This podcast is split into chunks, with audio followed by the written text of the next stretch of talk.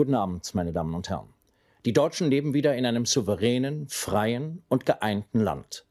45 Jahre nach dem Zweiten Weltkrieg endete in der vergangenen Nacht die deutsche Teilung. Die DDR und die Bundesrepublik vereinigten sich zu einem Staat. Das hat Werner Feigl, der Tagesschausprecher, am 3. Oktober 1990 verkündet. Vor 30 Jahren also. Seitdem ist Deutschland wieder vereint. Wer um das Jahr 1989 geboren ist, erinnert sich weder an die Mauer noch an innerdeutsche Grenzkontrollen oder die Sowjetunion. Trotzdem sind auch diese sogenannten Nachwendekinder von der Teilung betroffen. Wir fragen uns heute, wie vereint ist diese Nachwendegeneration? Es ist Freitag, der 2. Oktober und mein Name ist Amelie Baerboth. Hi.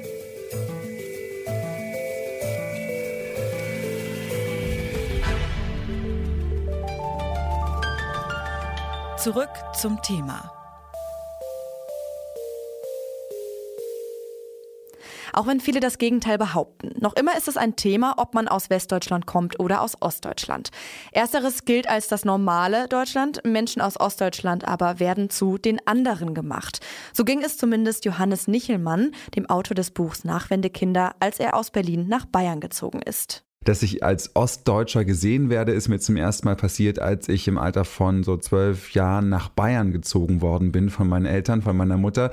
Die ist da hingegangen wegen der Arbeit Anfang der 2000er und auf einmal war ich eben in einer Ecke, die sehr ländlich war und in der die Strukturen ähm, ganz anders waren als zu Hause und auf einmal war ich eben der Ossi und konnte mir das selbst gar nicht erklären, was jetzt meine Aufgabe als Ossi so ist und meine Aufgabe war es vor allen Dingen irgendwie ähm, ja, mit den ganzen Klischees, die da auf mich eingeprasselt sind, umzugehen. Also es hat so eine, in der Soziologie sagt man, Veränderung stattgefunden. Die anderen haben festgestellt, ich bin jetzt ein Ossi. Ich weiß bis heute gar nicht so richtig, was ein Ossi sein soll, weil ich finde, es gibt gar keine allgemeine Zuschreibung von Ostdeutschen, die stimmen würde, weil es ist ja ein sehr unterschiedlicher und sehr diverser Kulturraum. Johannes Nichelmann ist in Berlin geboren. Obwohl er im vereinten Deutschland groß geworden ist, hat er sich mit dem Klischee des Ossis konfrontiert gesehen. Warum ist das so und was muss geschehen, damit Deutschland eine echte deutsche Einheit erreicht? Darüber habe ich mit Daniel Kubiak gesprochen. Er ist Soziologe an der Humboldt-Universität in Berlin und forscht dort zu ostdeutschen Identitäten. Hallo. Hallo. Wer in Westdeutschland aufgewachsen ist, fühlt sich deutsch. Wer in Ostdeutschland aufgewachsen ist, fühlt sich aber meist ostdeutsch. Das trifft nicht nur auf diejenigen zu, die die DDR noch kennen, sondern auch auf die Nachwendekinder. Warum ist das so? Ja, da müssen wir auf jeden Fall aufpassen. Ähm, das ist nicht so, dass man sich mehrheitlich ostdeutsch fühlt, wenn man in Ostdeutschland aufgewachsen ist. Ähm, also es gibt die äh, Studie der Otto Brenner Stiftung, die uns sagt, dass junge, junge Ostdeutsche, 20 Prozent der jungen Ostdeutschen der Aussage zustimmen, dass sie eher ostdeutsch als deutsch sind. Und nur 8 Prozent der jungen Westdeutschen stimmen dieser Aussage zu, dass sie eher westdeutsch als deutsch sind. Das heißt, es ist in beiden Teilen eine Minderheit. Allerdings ist eben der Anteil im Osten größer. Wo sich die jungen Deutschen unterscheiden, ist bei der Frage, ob die eigene Herkunft eine Rolle spielt. Und zwar ähm, die Herkunft aus Ost oder West. Und da sagen die Ostdeutschen, die jungen Ostdeutschen tatsächlich mehrheitlich, dass die Herkunft, also aus den neuen Bundesländern zu kommen, dass das noch eine Rolle spielt für ganz viele Fragen. Und ich glaube, daran kann man schon erkennen, dass, äh, warum das so ist. Das kommt nämlich ganz, ganz viel darüber, dass die Fragen von Identität und von Zugehörigkeit sehr stark damit verbunden sind, äh, wie man von anderen gesehen wird, ob man von anderen als Ostdeutsch zum Beispiel angesprochen wird oder auch Diskurse über die deutsche Wiedervereinigung sehr stark ähm, zu ostdeutschen Diskursen gemacht werden. Ähm, und dann werden sozusagen die Ostdeutschen als Ostdeutsche aufgerufen und darauf reagieren auch immer noch junge Ostdeutsche. Ähnlich geht es Friederike Schicht. Sie ist 1991 in Köthen in Sachsen-Anhalt geboren und studierte Journalistin. In dem Podcast Cool Kids spricht sie mit Juliane Wieler über das Aufwachsen in Ost- und Westdeutschland nach der Wende. Auch Friederike Schicht hat erst in Westdeutschland gemerkt, dass sie ostdeutsch ist. Tatsächlich habe ich das nicht im Osten das erste Mal gemerkt, sondern in Köln in Nordrhein-Westfalen. Das war 2015. Ähm, da bin ich für ein Volontariat dorthin gezogen und ich war auf einmal die Ostdeutsche, aber weil mich andere dazu gemacht haben und ich wurde auf einmal angesprochen, was dann alles im Osten nicht funktionieren würde. Also warum wählen da so viele die AfD? Warum gehen dort so viele zu Pegida? Was ist denn eigentlich mit dem Soli passiert? Und ich habe gemerkt, dass es noch sehr, sehr viele Vorurteile und Klischees ähm, in den Köpfen gibt, auch in meiner Generation, die der Nachwendekinder und dass ähm, diese Klischees durch ganz viel Unwissen befeuert werden und dass wir eigentlich alle miteinander noch sehr viel reden müssen, um sozusagen die Mauer in den Köpfen endlich zum Einsturz zu bringen. Das sagt Friederike Schicht. Ihre Podcast-Partnerin, die Journalistin Juliane Wieler, auch bekannt als Jule Wasabi, ist in Westdeutschland aufgewachsen. Sie kommt aus dem Schwabenland. Genau wie für viele andere Westdeutsche war Ostdeutschland für sie lange kein relevantes Thema. Also was total interessant ist und was ich jetzt auch wieder bei dem Podcast lerne, ist, dass halt der Westen so ein bisschen als der Standard angesehen wird. Und das ist, glaube ich, so mit die problematischste Sache, die ich jetzt auch erst durch den Podcast richtig gelernt habe, weil ich halt immer so war, hm, was betrifft's mich denn? Ich habe doch nichts damit zu tun bis man halt merkt, okay, ich habe halt nur nichts damit zu tun, weil einfach alles so ein bisschen angeglichen wurde.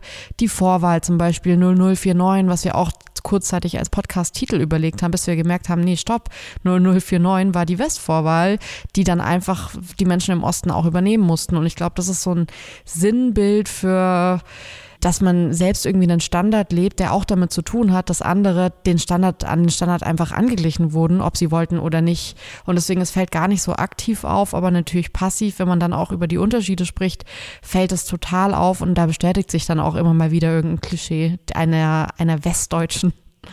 Ähnliche Erfahrungen hat Tarek Bakuni gemacht. Auch er kommt aus Westdeutschland. Er ist in Essen geboren, dann in Wuppertal zur Schule gegangen und zum Studium nach Jena gezogen. Seitdem arbeitet er als Journalist und berichtet überwiegend aus Ostdeutschland. Ich habe ihn gefragt, ob er denn zum Studiumsbeginn Vorurteile gegenüber Ostdeutschen hatte. Ich glaube, Vorteil ist vielleicht das falsche Wort. Ich glaube, es ist eher, man muss es eher als fehlende Vorstellung bezeichnen, ähm, weil ganz vieles man nicht wusste und so ins ins Unbekannte gefahren ist. Und das ist ja teilweise auch so beworben worden damals von der Universität Jena, an der ich studiert habe, die Reise ins Unbekannte. Der Westen gilt also immer noch als Standard. Westdeutsche Nachwendekinder müssen sich mit bestehenden Unterschieden viel weniger beschäftigen. Ostdeutsche hingegen sehen sich aber immer noch vielen Vorurteilen ausgesetzt, spätestens dann, wenn sie nach Westdeutschland ziehen. Ich habe den Soziologen Daniel Kubiak gefragt, was passieren muss, damit sich alle als gleichwertige Deutsche fühlen. Man könnte die Frage auch genauso gut umdrehen und fragen, warum ist es denn so problematisch, wenn man mehrere Identitäten in sich vereint? Also wenn man sozusagen europäisch, ähm, deutsch, ostdeutsch, sächsisch, ähm, weiblich, männlich, trans ist. Ähm, also dann, da ist es gar nicht, also sozusagen die, das, die Zielführung, es wäre gut, wenn alle sich endlich als die Deutschen sehen, dann erstmal ähm, sozusagen gar nicht als das Ziel ansehen, sondern eigentlich müsste es, glaube ich, in, der, in dem Diskurs, in der, in der Debatte über so einen Tag der deutschen Einheit viel, viel mehr um die Frage gehen, wie wir einen einen Tag der deutschen Vielheit oder der deutschen Vielfalt gestalten können, sozusagen zu akzeptieren, dass die 82 Millionen Menschen in Deutschland sehr vielfältig sind und dass Selbstzuschreibungen, ob man sich als Ostdeutsch oder, ähm, oder eben nicht fühlt, irrelevant für die Frage sind, ob man ähm, die gleichen Chancen in der Gesellschaft hat, ähm, was Bildung, was Einkommen, was ähm, äh, Repräsentanz betrifft. Eine Identität der Vielfalt also? Valerie Schönjan sieht das genauso. Sie ist wenige Tage vor der Wiedervereinigung in Sachsen-Anhalt geboren und aufgewachsen und sie ist Autorin des Buchs Ostbewusstsein ich glaube, wir können halt alles auf einmal sein. Ne? Also Mensch besteht ja aus mehreren Identitäten und Identität ist ja ein Konstrukt. Man wacht nicht irgendwie auf und plötzlich die liegt die eigene Identität neben einem, sondern es muss irgendwie was passiert sein, damit man mal darüber nachdenkt. Ja? Und deswegen ist auch ostdeutsche Identität irgendwie ein Konstrukt und äh, EU-BürgerInnen Identität. Und ich glaube, ähm, das ist schon irgendwie der Anspruch, dass wir sein können, aber ich meine, der große Anspruch ist natürlich dann irgendwie auch Weltbürgerin zu sein, ja, also dass wir uns irgendwie alle als eins verstehen, aber ich glaube, das sind alles nochmal so eine krasse Abstraktionslevels, dass es auch okay ist, sich einfach als Ostdeutsch zu fühlen.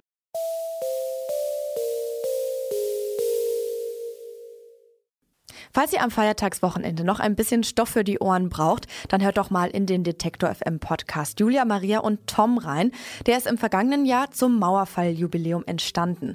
Mein Kollege Christian Bollert hat nach 30 Jahren Mauerfall mit drei Menschen gesprochen, die am 9. November 1989 geboren worden sind. Ansonsten könnt ihr uns natürlich gerne auf Spotify folgen. Da sind wir jetzt auch in eurem Daily Drive. An dieser Folge haben Marita Fischer und Andreas Popella mitgearbeitet. Esther Stefan war Chefin vom Dienst und ich bin Amelie Berwood. Macht's gut, bis bald.